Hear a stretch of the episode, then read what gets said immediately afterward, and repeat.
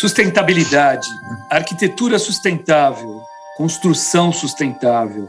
São palavras que a cada ano ouvimos e falamos mais. Termos que encontramos como selo de garantia em materiais, produtos e projetos, em reportagens, congressos e prêmios. Mas, no fundo, sabemos agir de forma sustentável? Estamos olhando para a direção certa quando procuramos trabalhar com mais responsabilidade ambiental? Além da extração de matérias-primas, sabemos levar também as estratégias da natureza para o nosso modo de viver? Hoje é disso que a gente vai falar. Este é o Betoneira, um podcast que mistura um pouco de tudo para falar sobre arquitetura, pessoas e cidades. Eu sou André Scarpa. Eu sou Marcelo Barbosa e juntos conversamos com grandes convidados para saber mais sobre os assuntos da vida urbana. E aí, bora? Nosso convidado hoje é o arquiteto Marco Brajovic, diretor criativo do ateliê que leva seu nome e foi fundado há 15 anos em São Paulo. O Marco nasceu em Montenegro, cresceu na Croácia e se formou em arquitetura na Universidade UAV de Venezia, eh, na Itália, e se especializou em arquitetura biodigital e biomimética na Universidade Internacional da Catalunha, na Espanha. Entre seus projetos estão casas, escolas, museus e hotéis pensados para lugares como a região amazônica ou em meio à Mata Atlântica. E também ideias para grandes empresas e eventos, como o pavilhão brasileiro do Expo Milão, em 2015, em parceria com o estúdio Arthur Casas. Marco, seja super bem-vindo ao Betoneira. Muito obrigado, um grande prazer participar deste podcast e tenho que dizer que sou fã dos podcasts, não conhecia, mas quando entrei já já passei quase por todos. Ah, Uau. que bom, bem-vindo, Marco. Que bom saber. Que legal. Bom, Marco, para a gente começar, quero te pedir para explicar de forma bem didática o que é a biomimética e como teve início a sua pesquisa sobre o tema. Como surgiu o seu interesse desta área? A biomimética é uma metodologia, né? São várias metodologias, hoje em dia organizadas através de uma plataforma acadêmicas e também umas iniciativas de empresas, né?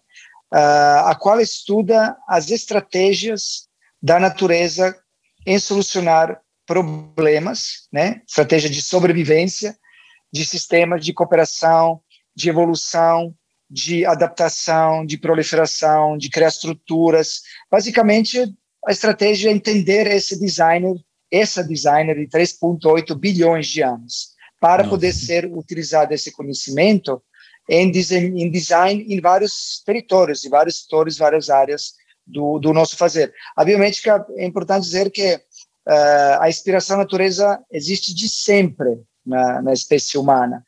Uh, a biomédica ela vem depois de ser chamada biônica num período, né?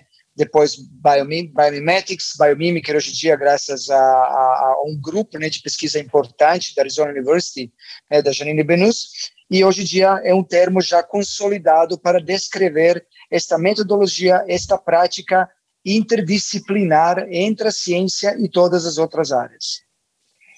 Muito bom. E, e diz para mim, e qual a definição de biofilia na arquitetura? Essa expressão que eu tenho ouvido bastante entre os, os clientes, não só entre os clientes, meu, eu aula no Mackenzie, meus alunos falam em biofilia, querem fazer projetos com formas da natureza, com uma série de coisas. Então, eu, eu, eu queria. Uh, eu tenho um cliente que está fazendo uma fábrica e ele falou: eu quero a fábrica uh, uh, com, os, com, os, preceitos da, da biofilia. Então, Conta para gente. A biofilia é um termo uh, bastante mais genérico, né? É um termo que, que surgiu em uns momentos, uh, em umas publicações, né? Depois nos mídias digitais contemporâneos e justamente ele, como a palavra mesmo, etimologia, né, define, ele traz uma uma certa atração, né, uh, pela vida. E isso é muito abrangente e acho que a biofilia também, né, com a biomédica, é a base do nosso relacionamento com nós mesmos, né, como parte da natureza. Mas dizemos que a biofilia hoje em dia, quando se fala, né, ela abrange, abrange tudo, né, ela abrange de, da vontade de ter uma, uma planta em casa ou da vontade de, de criar um projeto inspirado em alguma estratégia, né, do aprendizado da natureza. Assim que ela é muito abrangente, é, ela é um termo bem popular, né, hoje em dia, e acho que ele traz esta vontade de se aproximar à natureza, né? É uma vontade bem abrangente, bem genérica, como como falei, e uh, quase um pouco de eu estou sentindo com uma tendência que traz uh, um, um viés de lifestyle, né? Tipo, quero me aproximar da natureza, não sei ainda como, mas através dos signos e significados no meu cotidiano. E como, Marco, que isso começou? Como que surgiu esse seu interesse na, na pesquisa desses temas? Como que isso começou para você?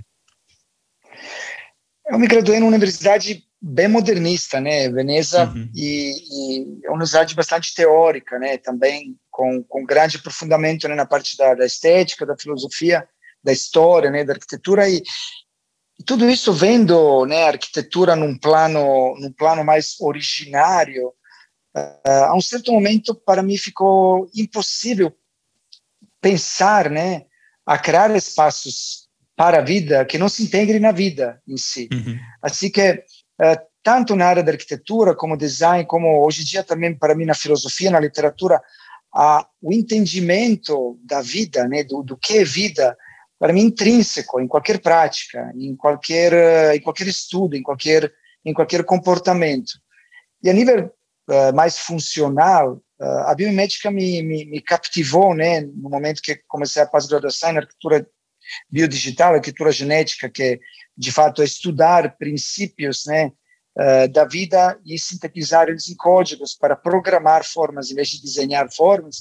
E isso me levou também a entrar mais profundamente na parte do entendimento, né? Ainda sou amador eterno, né, de volta à biologia, aprendendo e começar a entender mais sobre sobre sistemas naturais e, e entender como uh, aprender com a natureza e utilizar esse conhecimento no, nos projetos, não só de arquitetura, né, qualquer tipo de, de projeto. E acho que hoje em dia vendo, uh, para mim, indivisível uh, poder ter esta paixão pela vida e ter a paixão, né, pela arquitetura. Para mim, a paixão da arquitetura é a paixão Nossa, da vida, né, para casado. mantenimento, manutenção da vida na Terra. Não, fantástico. E eu vou fazer uma pergunta para você, que eu até a, a minha mulher é portuguesa, tá, tá aqui no Brasil comigo fez 10 anos. E ela, toda vez que ela, ela, ela já está cansada de ouvir essa pergunta, mas é uma pergunta que, que não dá para a gente não te fazer. Que depois de morando 15 anos aqui no Brasil, queria saber, queria ver uh, como que você responde por que que você veio para o Brasil. Eu imagino, né, que, que a biofilia está aí, tá aí o passando por essa questão, história né? também. É, o cerne da questão. é, é, eu não acredito muito nas revoluções, né? Acredito muito nas evoluções. E aí, uhum. consequentemente, uhum. Eu não, não sei quando teve um momento, né? No, no, processo evolutivo da minha vida, isso aconteceu, né? De alguma forma gradual. E, e, e isso aconteceu na, nas minhas primeiras viagens, né? Para o Brasil, eu era diretor de, uma, de um departamento, né? Lá em Barcelona de design e a gente organizava workshops na Amazônia de arquitetura uhum. sustentável com grupos, né, tanto estrangeiros quanto quanto brasileiros. E essas primeiras viagens de Barcelona, a vinda, né, primeira vez para mim na, na, na floresta, na, na, Amazônia, e entrar nas águas, fez essa, sensação de entrar no líquido amniótico, assim, né, do universo, de, me, de me conectar totalmente com, com mim mesmo. E, e acho que nesse momento surgiu a clareza, né, do voltando à biofilia, acho importante entender que nós somos natureza, né? Que esta vista, né, de, de nós ir para a natureza, de nos encontrar com a natureza, de querer a biofilia, mas, mas é simplesmente nós estamos reconhecendo que somos natureza. Acho que quero trazer isso sobre a biofilia, para mim hoje em dia a, a, a essência desse sentimento, dessa tendência que está acontecendo entre os humanos é o reconhecimento que somos natureza. Esse, para mim, uhum. hoje em dia, a biofilia na essência. Agora, ela se manifesta nas próprias expressões estilísticas, estéticas e, e de movimentos. Agora, o meu contato foi muito forte, né? E, e acho que foi essa, essa sensação, esse entendimento que me conectou muito com a floresta. Eu morei antes disso, né, um ano, dois anos né, na, em Costa Rica, também nas florestas, tenho contato bastante profundo, mas foi um momento quase, né, uh, assim, divino, né, não quase, momento divino. Que assim massa. que nas outras viagens uh, que eu chegava para o Brasil, nunca, nunca de fato passava por, por São Paulo, e na época, hoje a minha BFF, né, a Dani Ruiz, arquiteta e paisagista, maravilhosa, é. na época era minha estudante lá em Barcelona, e ela e ela me falou, Marco, você tem que passar para São Paulo, né? Eu falei, não, né? Vou, vou direto para a floresta. Mas é quando eu cheguei em São Paulo e fui convidado a dar umas palestras na Mackenzie, na Escola da Cidade, na USP, enfim, entre as quais no IED, uh, eu assim, fiquei apaixonado por este lindo monstro, né, que é São Paulo.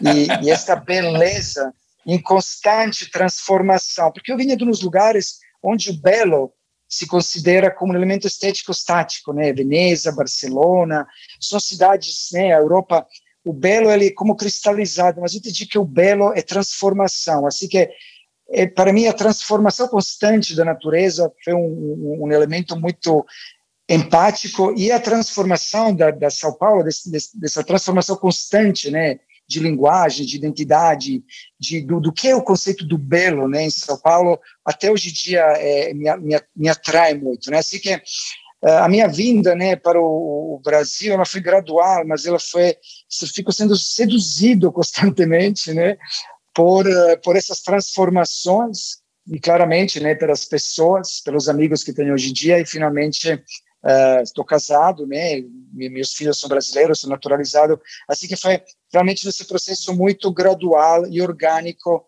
de eu vir para o Brasil e estar nesse momento aqui. Nossa, Nossa. que massa, que, que demais. Demais.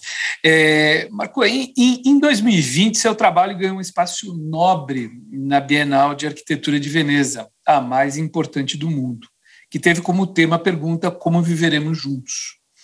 É, na ala chamada de Across Borders, seu escritório mostrou nove projetos em andamento na região amazônica, por meio de delicadas maquetes translúcidas impressas em 3D. É, a foto, a gente vê a mesinha com a maquete, é, é, é extremamente bonita, iluminada, é uma luz que, que projeta em cima dessas maquetes translúcidas, e elas é, acabam sendo uma, uma, uma coisa assim transcendental, muito interessante.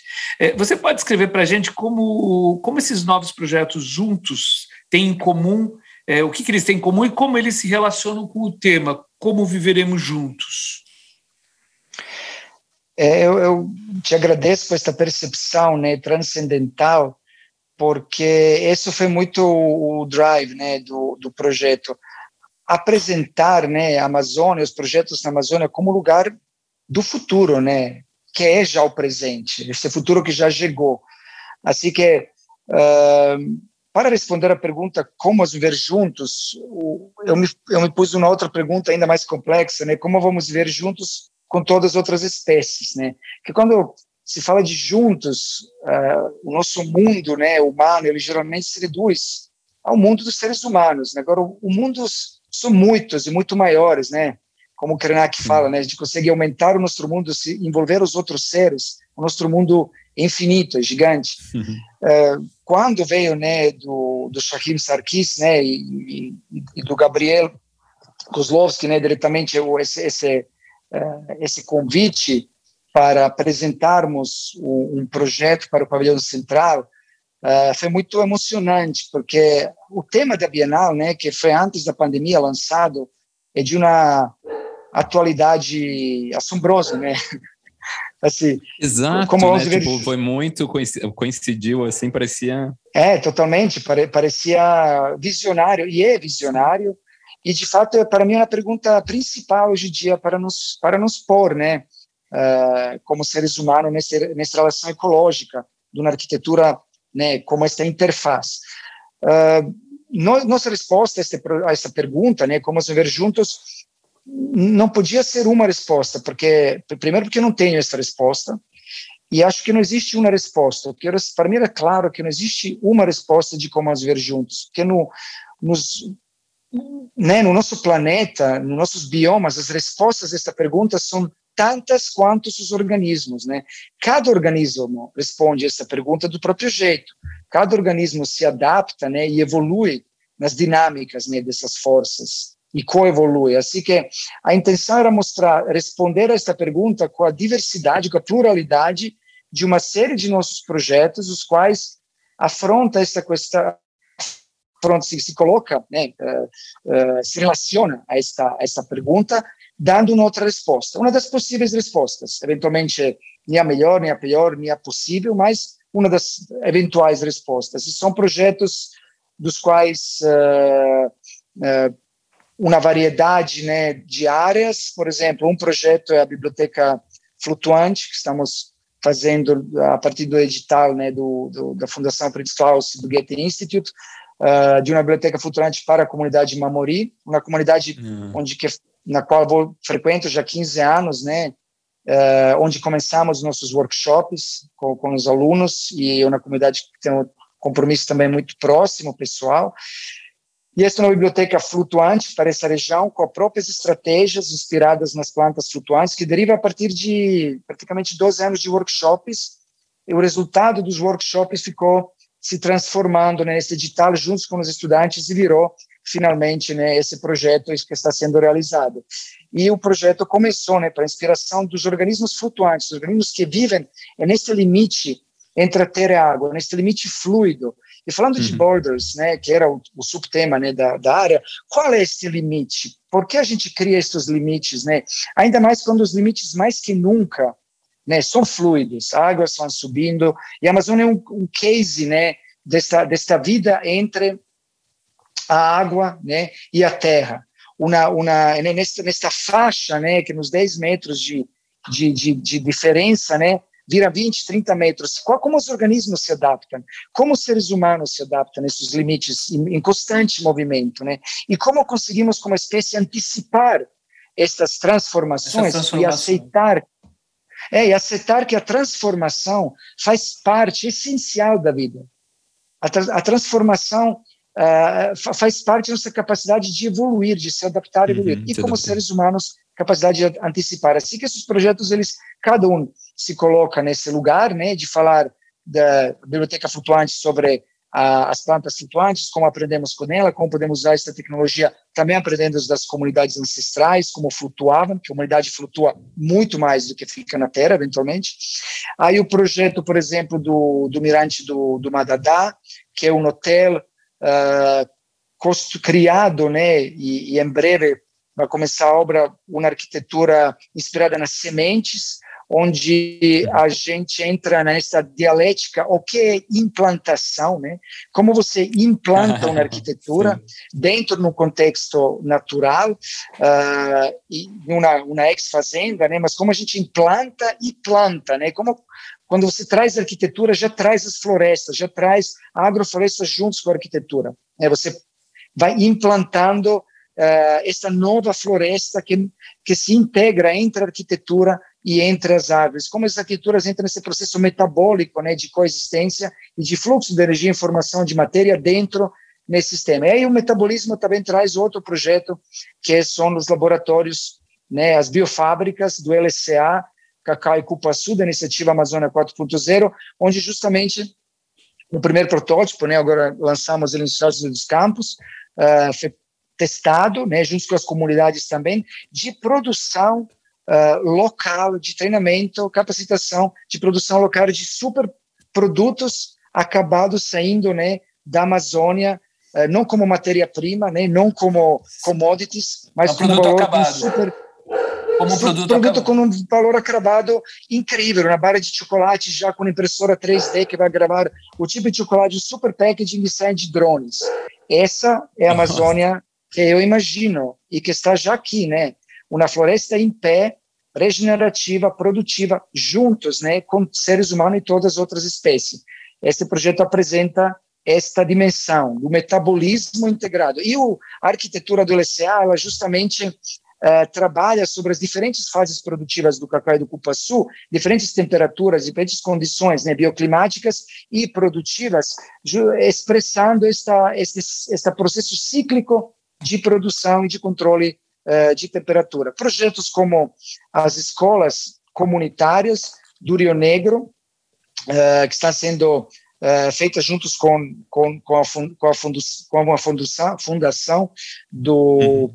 do Nova Irão e com o apoio né, também do, do Catera e do Mirante e do Mirante do Gavião. Esse, esse projeto são já duas escolas que a gente apresentou na Bienale estamos começando agora também a obra. Aí, nesse projeto, a gente está tratando uh, a questão da construção comunitária local, né, as comunidades.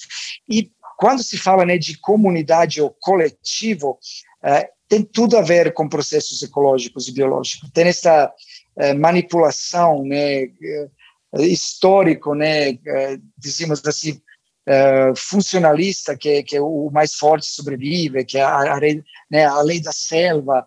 Uh, de fato, a selva funciona por colaboração, por cooperação, uhum. né, por mutualismos, por sinergias, por simbioses, por processos altamente colaborativos. Assim que importante, quando, a gente não tem como é, no, entender que a floresta funciona desse jeito, né? Com essas, a funciona, a floresta, e a, é, e a natureza e nós funcionamos desse jeito. Assim que a colaboração é a receita de sucesso, de sobrevivência abundante né, nesse planeta. Assim que nesse projeto a gente trata justamente nas escolas que estão sendo. Uh, a gente desenhou um projeto que vai ser produzido e fabricado pelos pais mesmos.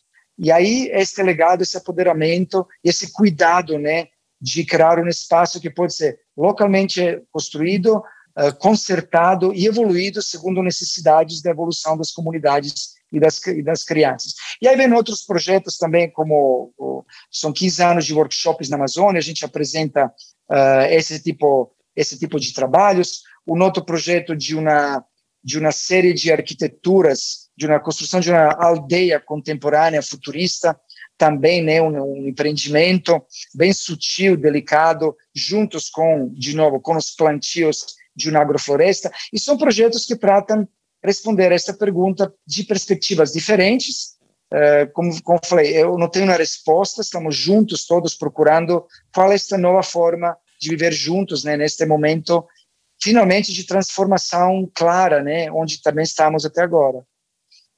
E eu achei o máximo você falar da, da, né, da, olhar a Amazônia, a Amazônia é o futuro e realmente com tudo que você contou que está desenvolvendo lá, é, é, uma visão de futuro mesmo, né? Até, até se a gente quiser ter futuro, é melhor olhar para a Amazônia e aprender logo com, com isso, porque tá, é, do, do, jeito que as, que as outras coisas levam, se a gente não aprender com esse sentido de comunidade, de simbiose, como profissional que. Bom, né, a gente falou recentemente da. A, a, a gente está falando da Amazônia aqui, e recentemente a gente acompanhou o debate em Glasgow em torno da, da COP26 e dos compromissos dos países para frear a crise climática. Você, como profissional que estuda a região há tantos anos, que conhece a floresta e alguns povos que ali moram, né, que desenvolve imensos trabalhos ali, como que você avalia a situação atual da Amazônia e a discussão dentro e fora do país sobre essa região? A Amazônia é grande, né, como palavra, e ela envolve várias Amazônias, várias dimensões, várias escalas, né, vários processos e, e, vários entendimentos, né, do que do que é a Amazônia. A Amazônia como lugar físico, como lugar uh, metafísico, como lugar uh, né, político, como lugar de discussão do que é, né, o nosso presente, o nosso futuro. Uh, sendo bem bem mais curto, né, para também não ser reducionista em levantaram uns temas que acho que precisariam uma conversa muito mais plural. E acho que a discussão sobre a Amazônia é, é fundamental né, para o presente e o nosso futuro e demonstrar esta dimensão uh, da Amazônia como um lugar de realmente de convivência juntos, né? Um lugar onde vivem eventualmente 15 milhões de pessoas hoje em dia, onde viviam milhões de pessoas, onde viviam grandes civilizações, né? Civilizações de milhões de indivíduos praticando uh, atividades uh, agroecológicas, assim que ela também tem todo esse lado né, de relação uh, produtiva e regenerativa com o solo, e isso acho que é de se entender uma Amazônia muito mais próxima a nós, não como este lugar místico solamente, né, longe, e, e, e ele ser deixado na mercê de uma visão uhum. mediática ou política ou de discussões, né, de qualquer forma, onde ela vira mais um, um instrumento né, dessas discussões. Acho que primeiro temos que conhecer né, os lugares, não, não ignorar, não sermos ignorantes, não ignorar eles. E acho que sempre convido as pessoas, eu pego um avião, vai em Manaus, dá uma volta, fala Sim. com as pessoas, conhece, fala com as plantas, entra na água, e a pessoa vem volta transformada. E todas as discussões, todas as conversas, elas elas ganham uma outra escala, uma outra dimensão, porque a Amazônia, uh, mais que uma questão intelectual nem funcional, bem longe disso, eu acho que ela é totalmente transsensorial, né? Uh, acho que o entendimento da Amazônia através de todos os sentidos, não é um entendimento puramente cognitivo, intelectual para é se discutir sobre sim. é e se falar e essa visão antropocêntrica da Amazônia, né, como ou como, né, como palavra terrível de recurso, né, ou também outras, outros silogismos menos terríveis, mas ainda diminutivos, né, da amplitude que, que este ecossistema, que esta vida, né, pura vida, né, oferece para entendermos onde estamos e onde vamos como como como espécie, né? Acho que é este primeiro contato de conexão. A gente fala muito desse lugar de conexão, porque aí a gente não entra nessas conversas infinitas, mas a gente sente e quando a gente sente a floresta, as forças da floresta, as forças dos povos ancestrais, a força né, da, do, dos povos de hoje em dia também que habitam uh, ela de diferentes formas e se relacionam uh, de forma unos de forma regenerativa, a gente entende os caminhos que temos para viver juntos nesse planeta. É quase como do que você está falando, quase como assim desmistificar para poder aprender com ela, né? Para poder trazer para perto e entender que, é, que isso não é uma coisa assim lá Amazônia, tá, tá aqui, né? Acho que é aqui, é em cada um de nós. Este lugar de nós somos natureza e este lugar sagrado. E acho que ela tem que ser desmistificada nesse sentido de ser conhecida, entendida e de forma sincrônica, ela tem que ser sacralizada, ela tem que ser sagrada. Né?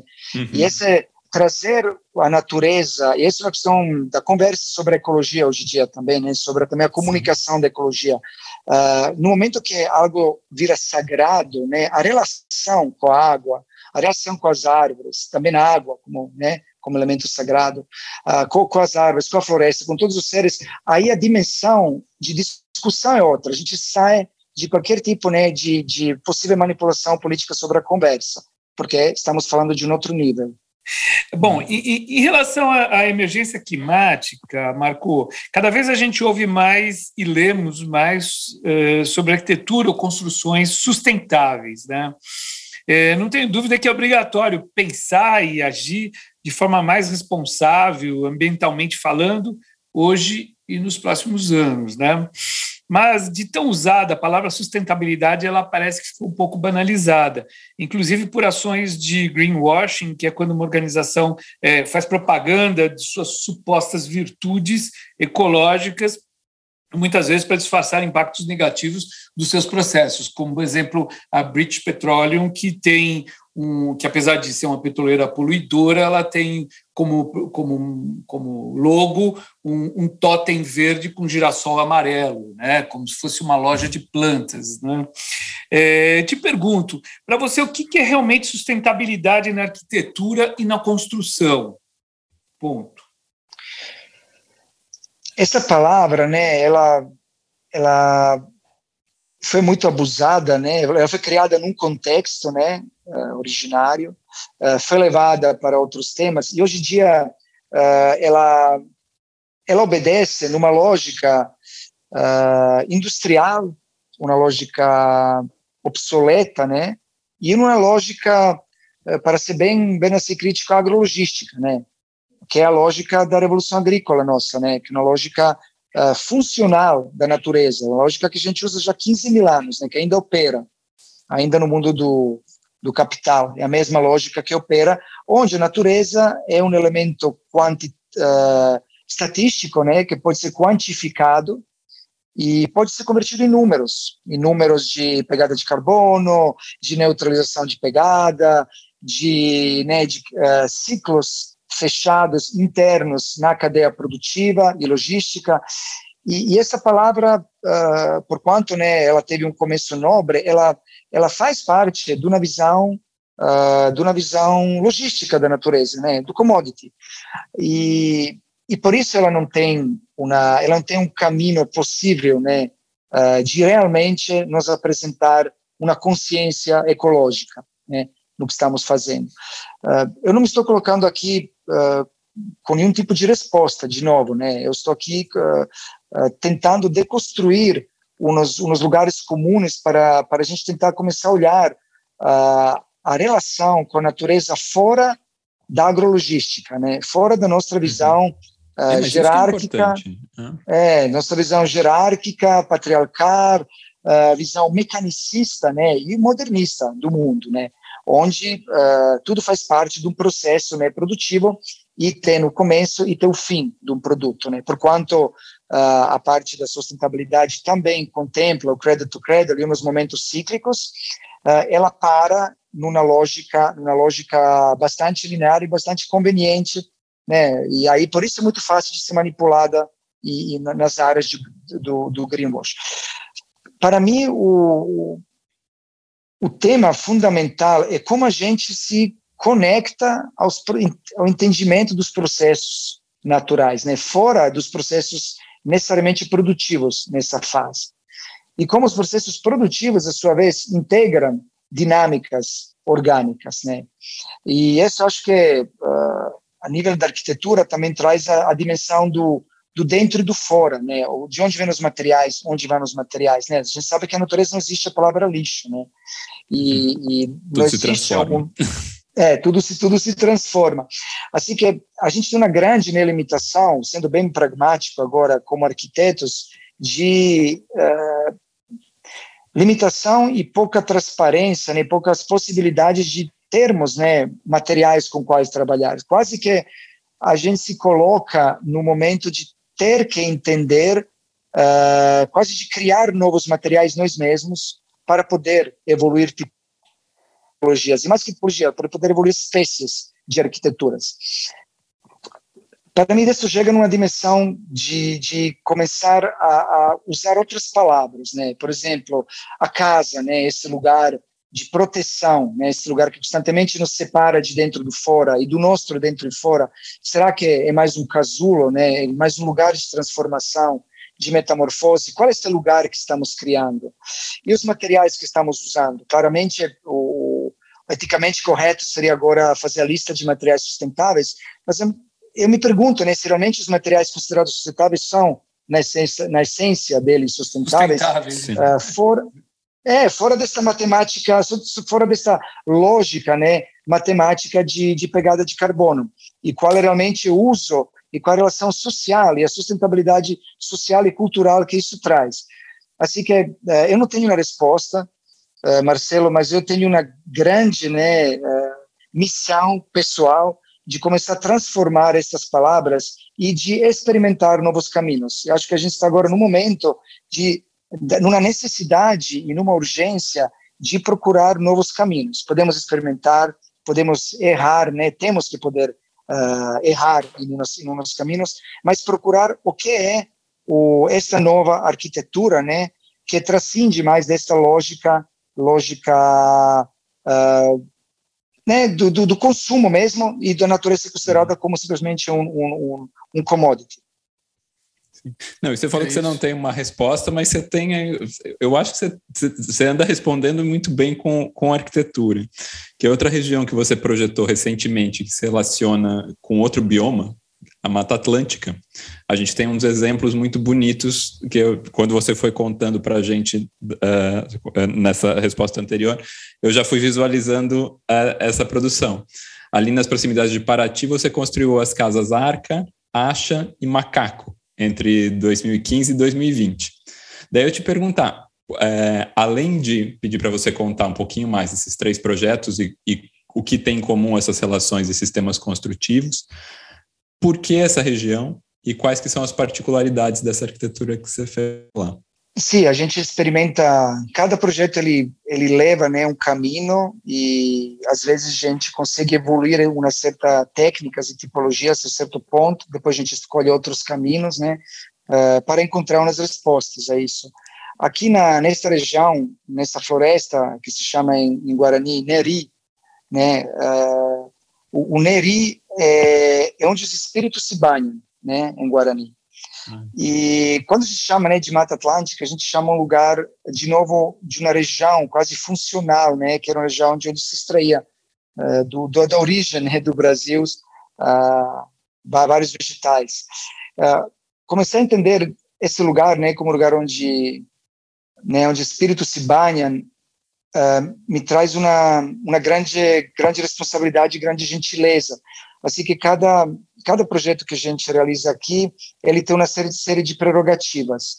Uh, primeiro, uh, a gente não quer mexer no, claramente né, na, na configuração uh, vegetal né, das plantas, uhum. não quer mexer muito, muito pouco na configuração do, do terreno, né, não entrar com força no movimento de terra, uh, e a gente não quer também criar infraestruturas, caminhos para poder trazer materiais.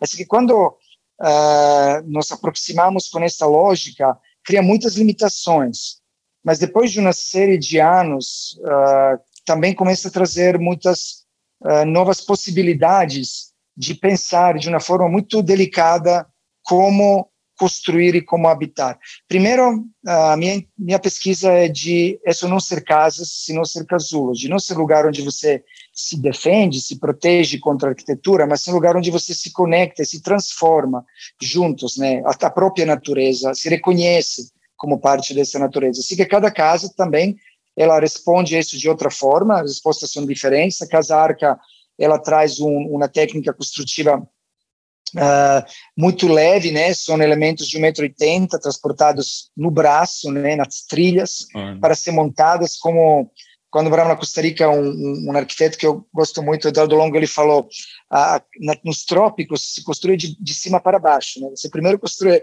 o telhado e de, a cobertura e depois você. E quando essa cobertura mais que ótimo. É, é, é, mais com a cobertura é uma pele, né? E quando você começa a entender que quase uma folha que cobre e, e, ela ela funciona estruturalmente, né, por si mesma, ela é leve e aí por baixo você começa a adaptar. Por exemplo, a casa que ela não teve planta. A gente não fez um projeto de planta. Nela experimentei um processo bastante intuitivo de trabalhar onde foi feita essa cobertura e a gente fez o, o piso, né? E passamos uns dias morando nessa casa, e aí o sol entra por aqui, o vento está entrando por aqui, olha que linda esse som da cachoeira que vem lá de longe, ah, tem, um, tem um ninho de pássaros que canta sempre deste lado, e a partir disso foi um pouco tipo Dogville, né, pegamos uma fita adesiva e desenhamos no chão toda a planta, que e ótimo. isso foi levantado, até essas tomadas, eu gostaria de trabalhar aqui, tomada, tudo desenhado no chão com uma fita, uma fita adesiva feita papel e, e, assim foi construída. Assim que cada casa tem a própria peculiaridade de trazer essa intuição que é própria né, da arquitetura intuitiva e da tecnologia intuitiva da arquitetura indígena. E cada casa uh, aqui na aldeia Rizoma, né, que é um, um condomínio ecológico, vamos chamar assim, as casas elas são construídas a partir de inspiração em uma tipologia, uma casa. A, a, arca, né, ela foi construída em base das casas Surini, do Xingu, e ah, o interno dela foi trabalhado nessa, nessa, nessa parte intuitiva da organização dinâmica dos espaços. A casa Acha, ela foi inspirada nas casas axamincas, depois da minha permanência na, na, na aldeia Apiucha, né, na, uh, no Acre, na, no, na fronteira com o Peru, e onde conheci as grandes arquiteturas axamincas, que hoje em dia, para mim, são as das, das maiores assim, uh, exemplos de arquitetura de, de arquitetura bioclimática e de uma arquitetura que transcende a espacialidade, trabalha com o tempo. Olha que interessante, por exemplo, nossas arquiteturas ocidentais, a gente sempre habita o habitar, né, esse heideggeriano do espaço, a gente é porque habita nos espaços, nos espaços limitados né, no tempo. Por exemplo, a gente está, não sei, oito horas num quarto de 30 metros quadrados, está outras quatro, cinco horas na sala de 30, 50, 100, quanto seja metros quadrados, dois e estamos um X tempo na cozinha, no banheiro. A gente nunca habita a nossa casa, a gente habita de forma segmentada, né, no tempo. Se pegar o relógio, você pode dividir a casa em fatias, né, num relógio, quanto a gente habita. Agora, por exemplo, as casas xamínicas, elas sempre estão sendo habitadas 100% do tempo, no 100% do espaço. Que uma relação espaço-tempo originária é muito diferente da nossa ocidental. Por quê? Porque os beirais laterais servem para você poder guardar o que de manhã são as redes e que à tarde, quando se usa como um workshop para criar para trabalhos manuais, se guarda nestas laterais. Quando se cozinha, tudo se tira desses beirais internos e se coloca. E o que era o quarto virou um espaço de 100 metros quadrados de workshop, virou um espaço de 100 metros quadrados de comunhão, de encontros familiares, e isso virou um espaço de 100 metros quadrados para dormir. Assim que você sempre habita o 100% do teu casulo, porque o casulo você habita 100% do tempo a casa não. Assim que essa foi, por exemplo, a inspiração para a criação da Casa Acha, né? onde o estudo fez sobre a casa do tempo, né? Como o tempo entra. A casa Sim. macaco, ela traz um outro estudo. Ela traz a percepção vertical da floresta. Nosso é na procura da decolonização do olhar, né? Da arquitetura que é geralmente um olhar horizontal. As nossas pinturas clássicas ocidentais, né? Que trazem a segurança do olhar do mar, o olhar da paisagem infinita dos pastos desmatados, né? De onde vem o olhar europeu, basicamente, né? Porque a Europa foi desmatada, né? É, milhares de uhum. anos atrás, consequentemente, o olhar europeu é um olhar colonial, é um olhar horizontal. Agora, o olhar da floresta, da Nieri eh, e tanto da Amazônia é também um olhar vertical, não solamente, mas também olhar vertical. E como é uma arquitetura que traz a percepção vertical da floresta, onde você consegue, indo nos andares, observar como se organiza um ecossistema numa árvore, como as epífitas se organizam nos sapinhos, né, que coloca nos ovos e os mosquitos, e, e, toda a vida vertical que a floresta traz. Fica casa macaco, como a palavra chama, né, de find the monkey in yourself, era a vontade de levar as pessoas, elevar as pessoas para o lado primordial, né, de estar nas alturas das árvores Sim. e poder entender e perceber a verticalidade da floresta. Além do que, claramente, a Casa Macaco não teve na remoção de nenhuma árvore, posição de nenhuma espécie, uhum. né, de médio e grande porte, justamente pela planta de 5 por 6 metros, ela se encaixa entre as árvores, e tem árvores que ficam a um metro dela, um metro e meio dela, quando venta, às vezes bate nela um pouquinho, bate, né, mas faz parte de você Sim. procurar a luz e esta verticalidade. A casa Tricona, né, que ainda não, não foi publicada, ela, por exemplo, o trabalho dela foi trabalhar solo com materiais que chegam exclusivamente no rádio de 50 quilômetros, só né, com materiais, e hoje em dia a gente está fazendo, trabalhando nessa direção solamente. Uhum. A gente conhece de onde vem né, o material uh, de eucalipto, claramente da região de Cunha, a gente conhece a floresta, conhece o manejo, conhece cada árvore para poder uh, né, reverenciar isso e trazer uh, esse que vira um material, mas antes de virar um material, é uma árvore, um ser vivo, e, e na tricona ela está sendo construída solo com eucalipto da região, exceto as telhas, todos os materiais e toda a mão de obra chega no máximo de 5 quilômetros de distância, as pessoas vêm a pé, não usam né, combustível fóssil para vir. Isso traz outras questões também, para não me estender muito, traz questão para mim muito importante social, da comunidade, da comunidade local participar na construção, participar se apoderar e fazer parte desse processo e todos os recursos ficarem para todos crescermos juntos na região. Isso é segurança, isso é, esse é o Brasil para mim, né, de crescermos juntos com todos os outros humanos e outras espécies. Isso é a simbiose que você contou para gente, que você aprendeu e está ensinando para gente na Amazônia. Né? Isso, exatamente. É, Marco, uma curiosidade. É, onde que você passou a pandemia? Porque eu imagino que você eh, deve estar em Paraty né, onde você, é, você deve estar falando de Paraty, onde você fez as suas casas. É, você deixou São Paulo em algum momento para se refugiar em meia natureza? É, você voltou para a cidade? Você está em Paraty? Como define essa relação, essa tua relação? Você falou de São Paulo, que foi uma, uma super descoberta para você. Como que você define essa relação com a, com a mega metrópole? Ah, obrigado por essa pergunta, Marcelo, porque uh, a resposta é justamente a convivência né, minha e nunca ter deixado São Paulo, porque ir para, para Paraty na pandemia com minha família não é deixar um lugar para ir no outro, né? não é deixar uma cidade para a natureza. De novo, para mim, São Paulo é a natureza. Né? Nós estando na, em São Paulo, nós somos natureza. Isso foi criado pelos seres humanos. Ele reflete, eh, de alguma forma, a nossa natureza interna de habitar, que ainda está muito primitiva, muito em evolução. A São Paulo ainda não está sofisticada, nenhuma cidade está sofisticada como, né, como o cupinzeiro, como outras arquiteturas animais que têm mais tempo, né? Nossa espécie construiu pouco tempo. Assim que uh, São Paulo, para mim, é a Neri, né? A floresta, é a Mata Atlântica, né? É, é um lugar onde, onde se você deixar um cantinho, tudo brota de novo. É uma cidade onde a água é viva e fervente embaixo, passa por baixo. Assim que uh, o meu ateliê, o escritório está, o nosso escritório está em São Paulo. Uh, eu estou constantemente entre Paraty e São Paulo, porque essa dimensão uh, de viver entre a floresta e a floresta de concreto São Paulo tira essa dialética de novo muito romântica, da época romântica, de nós e eles, nós e a natureza, a cidade e a natureza. São Paulo é natureza. E mais que eu uh, estou nesta, nestas, e sempre estava nas viagens, antes estava entre São Paulo e Amazônia, mais agora este triângulo, né, entre a Amazônia, Neri e, e, a, e São Paulo, é entendermos como uh, renaturalizar ou naturalizar as nossas cidades. E esse é um tema que hoje em dia me interessa muito, né? Me interessa muito e, e é uma, um tema que estamos começando um projeto agora no, no ateliê. A gente tem um grupo, né, que cresceu muito na pandemia no, no Facebook, está quase 250 mil uh, integrantes, né, que é o Design by Nature. Uh, aliás, convido a te ver, porque tem pesquisadores, amadores, entusiastas. Como é que chama o é, grupo? É Design by Nature. É uma biofilia assim fervente em todas as direções, né?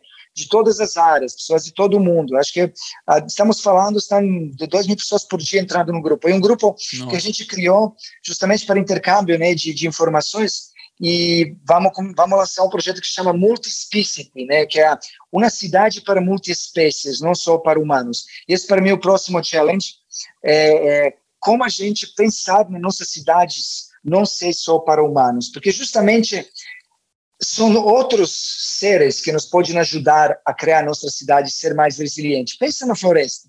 A floresta é um sistema altamente né, resiliente, é um sistema regenerativo, é um sistema que trabalha com diferentes escalas de redundância, de sistema de redundâncias, é um sistema que trabalha em rede, é um superorganismo. Né? Como a gente aprende com as florestas e usa esse conhecimento para transformar nossas cidades em sistemas resilientes? E perceber né, que a floresta bombeia água nas alturas incríveis, se comunica muito rapidamente, consegue vencer crises justamente porque não é centralizada, distribuída e compartilhada. Como este conhecimento pode ser aplicado de uma forma biomimética e de outras né, técnicas dentro das dinâmicas e logísticas das nossas cidades. Eu acho que um dos caminhos é justamente trazer de volta acho que é o caminho, trazer de volta os outros organismos que habitavam essa região, para a gente coabitar, viver juntos as nossas cidades. E a gente tem um, às vezes brinca, faz uns desenhos, como é a São Paulo de 2030, que a gente sonha. E, e é uma visão do futuro. E quando falamos de futuro, eu não, não estou falando de utopia, estou falando de visões. A gente tem que conseguir visualizar os futuros para que ele aconteça. Se a gente não visualiza os futuros, uh, ele não tem como acontecer. E as visualizações que estão sendo feitas não são muito de um futuro muito muito que a gente gostaria de viver né, nesse planeta, mas acho que a gente tem um futuro muito abundante, próspero, luminoso, se a gente vá nesse caminho. Assim que, como a gente imaginaria São Paulo? Eu imagino os rios totalmente despoluídos. Eu imagino os rios cheios de peixes, na produção de oxigênio, no controle das pragas dos mosquitos, uh, para não precisar mais colocar pesticidas. Imagina as margens, pessoas tomando banho, nadando. Imagina a, a autoestima, a autovalorização, né, uh, de onde moramos, as nossas cidades, uh, os, os rios são nosso sangue, são nossas veias, né? A, a, as florestas dentro da cidade são nossos pulmões. Esta cidade, né, maravilhosa que eu amo, este lindo monstro, né? Monstro no sentido mais etimológico do mostrar, do lugar que se expõe e se transforma constantemente, não é uma, não é uma visão moral sobre esta palavra, é uma visão estética. Agora, o, trazer de volta outros organismos para nos ajudar a despoluir o ar, a limpar os nossos rios, né, a trazer segurança em todas as outras dimensões que a gente precisa e trazer essa natureza de volta. E voltando à primeira pergunta, a biofilia, esta sensação que todos estamos tendo desta urgência de trazer a natureza de volta, primeiramente para nós mesmos, para nossos corações, nos reconhecer que somos natureza, para o nosso corpo físico e para o nosso corpo social, que é a nossa cidade, a nossa cidade ser naturalizada e, consequentemente, a nossa biosfera ser aceita como nosso maior corpo, onde todos nós fazemos parte desse grande organismo Gaia. Assim que são vários layers dessa arquitetura, né? Do micro, do macro, né? Nós como umas comunidades uh, walking communities feitos de trilhões de bactérias e outros organismos, nossas cidades, consequentemente, e a nossa biosfera.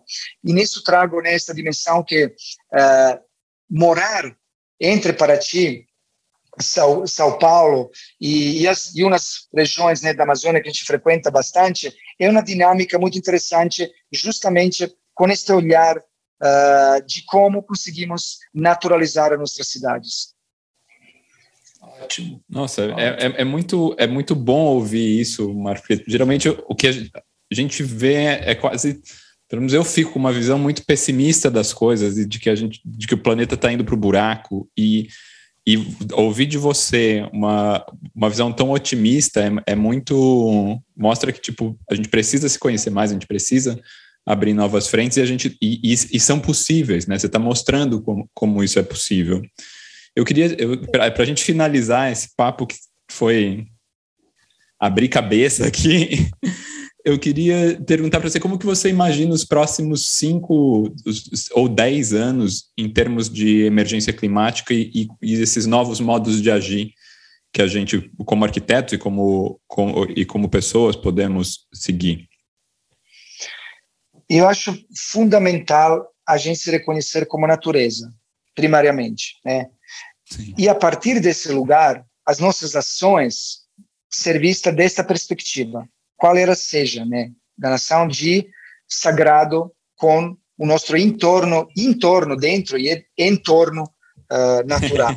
A partir disso, essas decisões que a gente vai tomar, elas vão ser coerentes, porque não tem uma grande decisão, não vai ter uma grande solução do câmbio climático, né, do, do aquecimento global. São pequenas micro decisões que cada um de nós torna. E é interessante que quando a palavra sagrado, né, para você uh, transformar algo em sagrado, a etimologia você tem que se sacrificar, tem que sacrificar algo. A gente tem que sacrificar um certo modo de venda que a gente tem, né, uh, de consumo e de uso no cotidiano, pequenos passos e sacralizar a nós mesmos e a natureza nossa interna. E essas decisões vão ser tomadas de forma coerente nos próximos cinco ou dez anos, fora das grandes palavras, fora dos grandes né, movimentos políticos, sino a partir de cada ser humano tomando uma decisão a partir do próprio coração. Nossa, Uau! Maravilhoso. Uau! É, é, Marco, é, eu viajei o, o, episódio inteiro. Fui para a Amazônia, estava no meio Estávamos aí em Paraty com você. Estávamos em Paraty. É, eu, eu só queria te agradecer por essa nossa conversa tão é, então, transcendental, vou repetir aquela palavra que eu falei no começo, onde a gente pôde é, é, sair um pouquinho é, é, da, da, da, metrópole, que eu também acho que, é, que ela, é, ela é fantástica, e ir é, junto com você, com, com quase teu deslumbramento de, da floresta, conhecer o teu trabalho mais e como é que funciona a questão da biofilia. Te agradeço muito por esse episódio, por essa conversa que a gente teve. Eu, eu viajei aqui, eu viajei, fiquei até mais quietinho ouvindo, porque quem ouve aprende, né? Não, e é, e é foi uma conversa para sair aprendendo muita coisa e, e, rever muita coisa, né? E olhar, e olhar diferente. É, é, é mesmo isso, mostrar que é mostrar que é palpável, né? É, o, mudar de atitude. Eu, eu gosto muito de pensar, né, mais que no optimismo, no impossibilitismo, né? É, são possibilidades. Acho que temos muitas possibilidades e, e, o medo e a situação atual crítica, né, uh, claramente uh, ambiental, muito crítica ambiental, ela paralisa. E por isso eu não quero entrar Sim. nessa dimensão da conversa, porque é muito fácil a gente, né, se e porque é dramático, né? A situação climática é dramática e, e, a situação na Amazônia é dramática, é muito dolorosa. Para mim é muito dolorosa. Uh, mas eu não quero entrar nesse lugar, porque se a gente entrar nesse lugar, a gente não consegue, a gente fica cega a, a perspectivas e as visões. E a gente está no momento que a gente tem que ter visão. A gente tem que ter visão. Com, completamente. E tem bom. cases, uh, não só para dizer que tem vários projetos interessantes acontecendo no mundo, tem vários jovens maravilhosos, né, fazendo projetos incríveis. Assim que acho que é olhar como a gente olha para isso, olhar para o que está acontecendo, que está levando a gente no caminho certo, né, é olhar nesses cases que estão acontecendo. Muito, muito legal, muito legal. Nossa, é, é, eu acho que é, essa tua fala otimista, né, é, e... Possibilista. É, é, é, de possibilidade. De possibilidades, é, numa situação que a gente vive aqui no Brasil, uh, em relação, como você fala, em relação à, à, à natureza, né, queimadas, destruição da Amazônia, que a gente vivencia dia a dia e patrocinado pelo governo federal, é, eu acho que, que, essa tua, que essa tua fala de otimismo, envolvendo principalmente a questão dos jovens, eu, eu observo muito isso uh, nas minhas aulas. Né? Os alunos, eles têm essa, eles estão com essa perspectiva, eles vão em busca de construções mais, é, eu não vou falar a palavra sustentável, porque realmente é o que a gente colocou aqui, mas construções é, que, que, que, valorizam a, a, a questão da biofilia, de, de materiais da região, de procurar construir alguma coisa sem precisar uh, destruir outras tantas, né? Uh, inclusive uh, que, que, consiga chegar com material. É, é, é, a gente vê essa, essa ansiedade, essa vontade dessa turma mais jovem de entender. Então eu também vejo isso com otimismo. Eu compartilho com você isso, Marco. E te ah, que bom. Muito. Acho que é muito importante isso de, de olhar esta geração que está realmente dá força a elas e eles que estão realmente né, uh, tendo a possibilidade de, de transformar esse mundo e sair desta, desta, desta lógica que é quase né, sustentabilidade de desculpas, né, constantemente de se não testar novos caminhos, não sabemos qual é o caminho. Sim, sim. Bom senso, talvez, acho que é o mais, é o mais, é o mais. O bom senso já já ajudaria, já, já, já um bom começo, né? É isso aí. já, já é um bom início. É. Muito obrigado, Marco, de coração, muito obrigado pela, pela, nossa Marco. conversa. Um ah, muito obrigado por falar com vocês, vocês são maravilhosos, parabéns pela... Ah, uma coisa que gostei muito era sobre os pets. Ah, ah não sei que, estava, demais. Não sei que estava falando uh, sobre, achei maravilhoso, falando né, das cidades para outros, outras espécies, né, o, o, fato de você caminhar, como o cachorro sofre, né, quando pisa no, no asfalto quente, né, e você é, okay. não pensar que não todo mundo vai de sapato na cidade. Assim que é, esse é outro outro momento, né, isso é fenomenal e, e é tão simples, né, como criarmos um ambiente agradável para outros seres na nossa cidade. Sim. Olha que cidade incrível, inclusiva seria, né?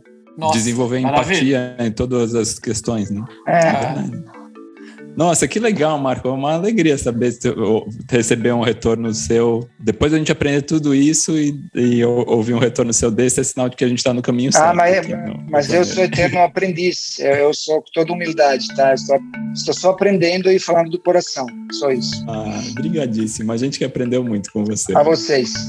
Muito bom, muito bom. Este episódio contou com roteiro e direção de Michele Oliveira Curadoria de Francesco Perrota Bosch.